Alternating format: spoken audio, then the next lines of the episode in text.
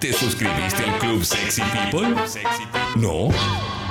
Te estás perdiendo una gran parte de Sexy People. Sexy People. Con muchas ventajas y beneficios para vos. Métete en congo.fm. Date manija con todo lo que tenemos y suscríbete.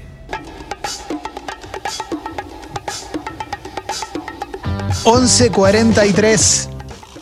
En un ratito falo ranking de Luis Miguel con Alexis Valido, pero ahora ha llegado un momento clave de todos los lunes. ¿eh? Llegó un momento que nos interesa porque alguien que sabe exactamente, ¿eh? Juan Manuel Carballeda, biólogo, investigador del CONICET y del Laboratorio de Virus Emergentes de la Universidad Nacional del Quilmes. O sea, columna de ciencia, columna de ciencia que siempre, eh, o por lo menos en los últimos días, estuvimos arrancando eh, con novedades de, obviamente, lo que está pasando con el coronavirus y demás. Carva, buen día, ¿cómo estás? Hola, bien, bien, todo bien. Con algunos problemas de lavarropas, pero mejor. Bien, tranca, tranca, ya va a pasar. Eh, veo que la, la universidad no te preparó para enfrentarte a, a- a un lavarropas con No. problemas, ¿no? No, es mucha agua. eh, nada te prepara a algo que tira agua sin parar. Tenés que llamar a los simuladores, vos que los conocés, Carva. Sí, hace mucho que no hablamos. No, no tengo el número actual de.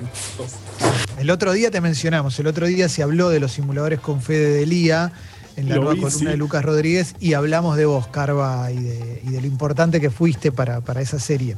Eh, Kai Fede Elías se reacordaba, seguro. Se reacuerda de vos. siempre. Sí, sí, sí, Sí. sí. No, pero lo que nos dijo es que era tan bueno el programa que buscaban universitarios para hacer de extras, lo cual es cierto, porque te sacaron de ahí de la universidad. Bueno, Carva, hablemos un poco de, de novedades con respecto a, lo que está sucediendo con el, con el virus, con el virus en, en Argentina, si querés ir para el mundo también y, y- y demás. ¿Por dónde decís de arrancar? ¿Por dónde te parece que deberíamos arrancar? Bueno, estamos. eh, en- fue una semana complicada. Tuvimos este, récord de casos. eh, eh, el viernes tuvimos 11.700 casos. Estamos hablando de que somos uno de los países que más casos se está reportando en el mundo en este momento. Y, y siempre hablamos acá de cómo es, eh, cómo es nuestro país respecto a eh, la forma en que nos movemos y este problema que tenemos, que es una gran discusión, creo yo, que nos vamos a tener, nos debemos después de esta pandemia, y es esta concentración que tenemos en el AMBA. Todos, Sí. en todo el país, todos vamos al AMBA. eh, eh, siempre se necesita ir para, a, Ciudad de Buenos Aires o a- a- al conurbano para algo. Y eso está haciendo, y eso creo que, en, este momento está siendo muy, muy, muy importante porque estamos viendo que si bien el AMBA tiene una estabilidad de casos, si queremos, están aumentando en el resto del país a la vez. Y esto es distinto a lo que se vio en todo, en todo el mundo. Por ejemplo, en Estados Unidos se vio que Nueva York explotó de casos, se estabilizó, después, otro- después California, después Florida, pero no fue todo a la vez. El problema que tenemos nosotros es que como todos vamos al AMBA, después este, el, el- el aumento en otras localidades se está haciendo a la vez en todo el país. Y eso me parece re, re re complicado. Estamos viendo eh, en, en Mendoza situaciones gravísimas. Estamos al borde de la saturación en muchos lugares eh, del país y, creo que tiene que ver con esta forma que nos movemos y esta, particularidad que tiene nuestro país de estar tan centralizada en el AMBA, que es una discusión que creo que nos, debemos después de esta pandemia. eh, tenemos que abandonar esa forma de movernos este, y de ser tan centrales en, en el AMBA. Hoy el ministro de Salud de la Ciudad de Buenos Aires habló de una meseta alta. Eh, lo cual es, es- es- es- a ver, no sé cómo plantearlo, porque cuando alguien piensa en una meseta, lo primero que genera es ilusión, pero teniendo en cuenta cómo nos manejamos las personas, puede ser peligroso también, ¿no? Esa ilusión puede ser peligrosa como para decir, bueno, si no va a subir más, empiezo a bardear, que, que me parece que hay gente que, que toma esa postura, ¿no? Claro, claro, justamente esa meseta es una estabilidad de casos que creemos que todavía es muy frágil y Sí. impulsar nuevas aperturas en esa, en esa situación probablemente haga que los casos vuelvan a aumentar, porque es una, es, una estabilidad muy frágil en un número muy alto de casos. Ciudad de Buenos Aires está siempre alrededor de 1.200 casos por día, es uno de los lugares con más cantidad de casos cada 100.000 habitantes, eh, es donde está concentrada, sí, es donde más concentrado está el problema y esta estabilidad la podemos perder fácilmente si salimos, como vos decís, si salimos todos a la vez. Entonces, eh, em, yo creo que, digamos, yo, participo en, las reuniones de provincia de Buenos Aires, estas reuniones de expertos, y todos coincidíamos en que ninguna apertura, no es momento de hacer ninguna apertura, incluso es momento de reducir la movilidad lo más posible. Es, difícil en este momento, después de tanto tiempo de aislamiento, pero si aumentamos la, movilidad, van a volver a aumentar los casos. Y, estamos ya exigiendo el sistema de salud, exigiendo sobre todo los recursos humanos. Este, las personas que trabajan en, el sistema de salud están saturadas, ya cada vez es más difícil armar una, una guardia de terapias intensivas en todo el país, más allá de que haya respiradores, pero ya está empezando a faltar, este, a faltar los recursos humanos. Entonces no es un momento, estamos en un momento muy difícil, probablemente de los más difíciles, estamos viendo un aumento muy fuerte de casos, estamos viendo este, situaciones muy graves en varias provincias a la vez, así que no es momento de habilitar, creo yo, eh, ninguna apertura, ninguna ni de aumentar la movilidad de ninguna manera. Carva, viste, hay un meme que, es alguien que viene del futuro y dice, ¿en qué año estamos? 2020. Ah, el, primer año de la pandemia. Todos se ponen como, ¿no? Eh, ¿Qué chances hay de que pueda suceder algo así, Carva? De que, de que las vacunas que se están por probar no funcionen y que tengamos que acostumbrarnos a una vida completamente diferente por más tiempo del esperado. Bueno, eh, es una posibilidad. Eh, eh, yo, a mí me, yo siempre tengo miedo de hacer pronósticos con esta enfermedad porque como siempre cuento, en febrero dije en la tele que, que lo más probable es que el virus no llegara a Argentina. Así que los pronósticos son difíciles. Con este virus es particularmente difícil. Nadie está acertando a los pronósticos. Nadie sabe muy bien este, qué, qué, va a pasar. Así que por ahora no vimos desde... desde diciembre vimos siempre crecimiento de casos, pensamos que se concentraba en China, no se concentró en China, se esparció por todo el país, la temperatura pareció no importarle al virus, o no, no este, digamos, temperaturas altas no parecen impedir los contagios como al principio se, pensaba, y tenemos una, situación, pasamos de unos pocos casos a 25 millones de casos en todo el mundo. Así que por ahora tenemos una, eh, la, la pandemia está totalmente activa, en este momento el epicentro está en nuestro continente, pero seguimos viendo aumento de casos en todo el mundo. Y, digamos, por ahora no tenemos una forma de combatir la enfermedad. Hay, como siempre contamos, 170 candidatos vacunales, avanzadísimos muchos de ellos, probablemente alguno de ellos funcione, y también más de 20.000 terapias este, que están en investigación con distintos fármacos. Así que esperemos que algún, de todo eso algo funcione, y mientras tanto esto no funcione, probablemente nos tengamos que mantener en esta situación de cuarentena intermitente, a veces guardarnos un poco, si, si los casos aumentan demasiado, restringir la movilidad y así hasta, hasta tener eh, em, una, una vacuna o algún medicamento que funcione. No me animaría a decir esto es el primer año de la pandemia, pero esta es la situación hasta tanto, por ahora esta siempre fue la situación y por ahora el virus no pareció eh, eh, frenar su cadena de contagios en, ninguna, en ningún lugar del mundo.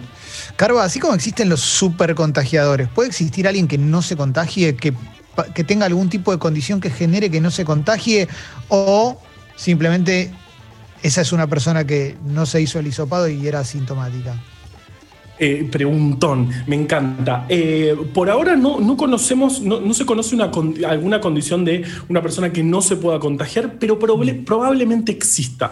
Por ejemplo, eh, el caso más, más, más emblemático del HIV, sí hay personas, un porcentaje bajísimo de la población que es inmune a la enfermedad porque los receptores que usa el virus para entrar a las células son distintos en esa persona. Entonces son personas que no se pueden contagiar de HIV. Y este, este es otro virus que usa otros receptores, pero estos receptores también tienen algunos cambios eh, en, la población, así que tal vez exista, existan personas inmunes a SARS-CoV-2. Todavía no lo conocemos, todavía no está reportado que haya inmunidad, este, digamos que, que, haya personas que no son sensibles, pero es muy probable, como siempre pasa con casi todas las enfermedades virales, pues los virus usan receptores de la célula para engañarla y meterse y ahí empezar a replicar. Y esos receptores son distintos, suelen ser distintos en la población, así que que puede haber eh, personas que son inmunes este, a la enfermedad.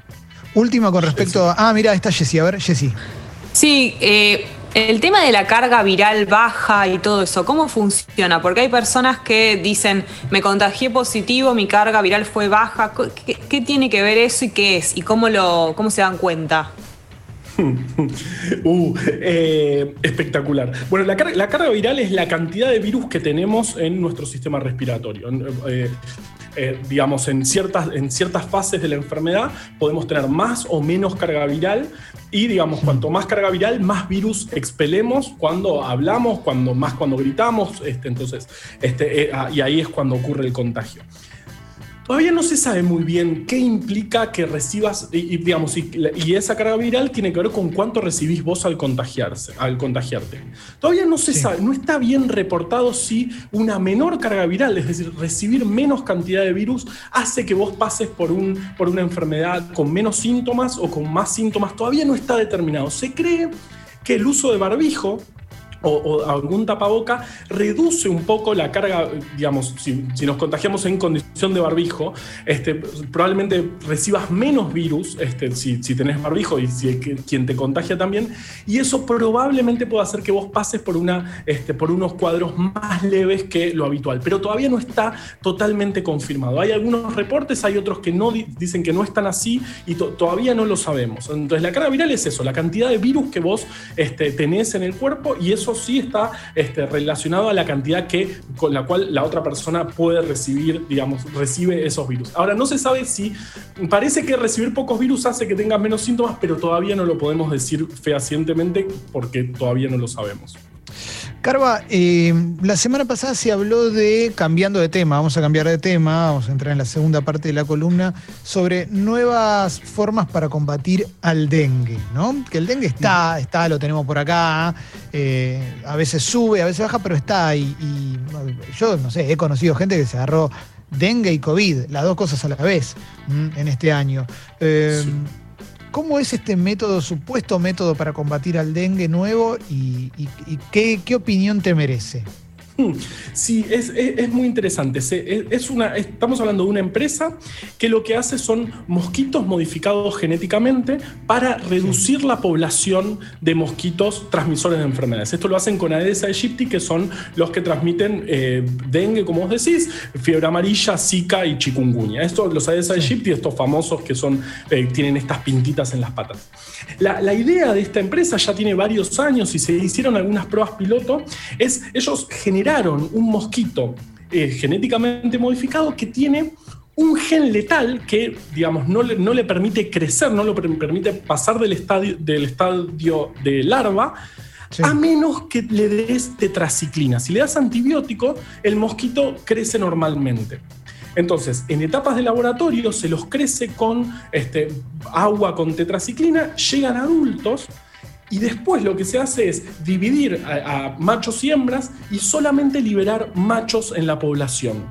Sí. digamos, o sea, y, esto es liberar mosquitos, o sea, vos ves los autos liberando mosquitos vivos eh, en la población. Entonces, la idea es que cuando una hembra en la naturaleza, este macho copule con una hembra en la naturaleza, esa hembra ponga huevos que tengan este gen letal y como supuestamente no hay tetraciclina, no hay antibióticos en la naturaleza, estas larvas no pueden crecer y se terminan muriendo y así baja la población de mosquitos. Mirá que, mirá que elaborado, ¿eh? me, gusta, me gusta, me gusta. Me mm. gusta. Me imagino algo así con humanos para una película de ciencia ficción re oscura, todo mal. Eh, a veces, a veces, a veces eh, eh, esto modificado genéticamente lleva a eso. Yo, yo en particular no tengo, no tengo, lo hablamos un poco cuando hablamos de, transgénicos. Yo no tengo problemas con este, los organismos modificados genéticamente per se, pero sí creo que hay que tener muchos cuidados cuando se liberan y hay que tener muchos, este, muy, claro qué, puede pasar. El problema de, esta, de, estas, de esta situación, de estos mosquitos de Oxitec, que es la empresa que los libera, son son, dos. En principio dijimos que largás los machos. Sí. Porque, digamos, este, y otra cosa muy importante es que los mosquitos que pican no son todos los mosquitos, sino que son solo las hembras justo antes de poner huevos. los mosquitos comen néctar, viven de néctar, no viven de sangre humana ni de sangre animal, solamente las hembras en cierto momento eh, de, su de su ciclo de vida. Entonces, digamos, no podés largar mosquitos hembra al vivo porque son potenciales transmisores de enfermedad. Por eso se hace esta división de machos y hembras antes de que pase el autito liberando los mosquitos. Y separar machos y hembras no es tan fácil en mosquito porque, digamos, uno, uno a uno es fácil mirándolos al microscopio, pero estamos hablando de que Florida va a liberar 750 millones. Así que separar machos y hembras que son muy parecidos no es tan fácil y podés liberar en, esta, en estas, este, cuando hacen esas liberaciones, salen hembras, este, pueden salir hembras ahí. Hoy hablamos al principio del programa de tareas molestas que te daban cuando recién arrancaste en un laburo, viste el cadete, me imagino el cadete científico diciéndole, separame de machos y hembra, puede ser acá, y lo meten en un salón lleno de mosquitos y el chabón agarrando a ver cuál es. Pero aparte, ¿cómo será el pitininini de un, de un mosquito varón? El claro. ínfimo. me encantó, ínfimo. sí, se hace... aparte, este es, no es. Claro, y separame 750 millones, no tres o cuatro. Eh, se hacen por peso, las hembras pesan un poco más, entonces se las centrifuga y se, este, se, quedan solamente con los mosquitos más livianos, pero eso es un problema. Y el otro problema es que uno dice, eh, no hay antibióticos en la naturaleza, en, el agua común, y eso no es tan así. Y menos cuando en lugares donde hay, por ejemplo, cría intensiva de animales, por ejemplo, los pollos, reciben antibióticos eh, en su cría, muchísima cantidad de antibióticos, y ahí, si e, estas larvas que tienen este gen letal, habiendo antibiótico en esta agua, podrían llegar a crecer. Entonces vos lo que estás haciendo, lo que podés llegar a estar haciendo es liberar mosquitos que en la naturaleza pueden vivir, este, porque en la naturaleza muchas veces hay eh, antibióticos en el agua. Entonces hay que tener mucho cuidado con, esto, con estas estrategias. Es, es, interesante, vamos a ver qué pasa, pero digamos, no, no, es, no es tan sencillo y estamos hablando de eh, eh, mosquito transmisor de dengue, que si, si miramos el animal que más personas mata es el mosquito amo este, este, el ranking es genial, pues está primero el mosquito, después el humano, nos gusta matarnos, tercero las serpientes y cuarto los perros. no, como los amigos, como los perros. No. no. Sí, en realidad, en realidad los perros están cuarto ahí, cuartos ahí, no por los accidentes, sino por, las mordeduras, sino porque todavía tenemos rabia, no erradicamos la rabia y tenemos alrededor de 30.000 muertes por año de rabia. Entonces, por eso los perros son el cuarto animal que más, que más humanos mata, pero el mosquito, gracias a que es transmisor de enfermedades, es el animal que más este, humanos mata digamos, vamos a ver cómo funciona esto. En Argentina se intentó, hubo algunos proyectos para que entre Oxitec, tuvo bastante rechazo. Por ahora lo que sabemos que funciona para, para, bajar la, la población de estos mosquitos es charrear, es decir, no tener recipientes con agua en nuestras casas. Y este, hoy, el día de hoy, es el momento ideal para hacer este descacharreo. Porque todavía los mosquitos están en, son huevos que quedaron del, verano pasado, no, no, no, se pudieron desarrollar por la temperatura. Entonces, en este momento es cuando son más sensibles. Hoy, descacharreando, ya está. Eliminás esos huevos que, que pudieron quedar del verano pasado y así se puede bajar la población. Si empezamos el descacharreo en verano, cuando ya hay mosquitos volando, es mucho más complicado porque estamos hablando de animales que tienen millones de años de evolución y vos descacharrías y lo que va a hacer la hembra es buscar otro lugar para poner los huevos y va a ser mucho más difícil. En este momento es el momento para hacer el descacharreo, que es una técnica natural, no implica traer animales modificados genéticamente y eso está demostrado que puede reducir la población y por ende los casos de dengue este, del año que viene, que no sabemos cómo, cómo, cómo va a ser y ya bastantes problemas tenemos, ¿no? Me encanta, Carva, que hablas en serio y a Jessie le encanta la palabra descacharreo, lo veo en su rostro. Es hermosa. Se está re contenta con la. Cada vez que decís descacharreo se pone más. Descacharreo es mi palabra favorita del mes, como mínimo. Bien, bueno, Perfecto, entonces digámosla más seguido que este es el momento para hacer el descacharreo, eh, para bajar la población de Aedes aegypti, que es un problema gravísimo que tenemos todos los años. Nosotros tenemos mosquito transmisor y el, calentamiento global también aumentó las zonas donde estos mosquitos se pueden desarrollar. Así que es un problema grande desde Bahía Blanca para arriba. En todo el país tenemos este mosquito, así que eventualmente podemos tener eh, brotes de dengue si no descacharreamos. Carva, un lujazo como siempre, la vamos a subir a, Sexy People Podcast, la, columna ahí en Spotify para quien la quiera volver a escuchar. Gracias por comparte un, lunes más con nosotros. No, gracias a ustedes, son lo más. Carva, yo descacharreo, tú descacharreas, vosotros descacharreáis. descacharreáis, dificilísimo. El descacharra, el descacharra. el descacharra. Sí, Ellos descacharran. y no nos olvidemos de pitininini, también otra palabra del día de hoy. Ahí va. Gran palabra. de ciencia.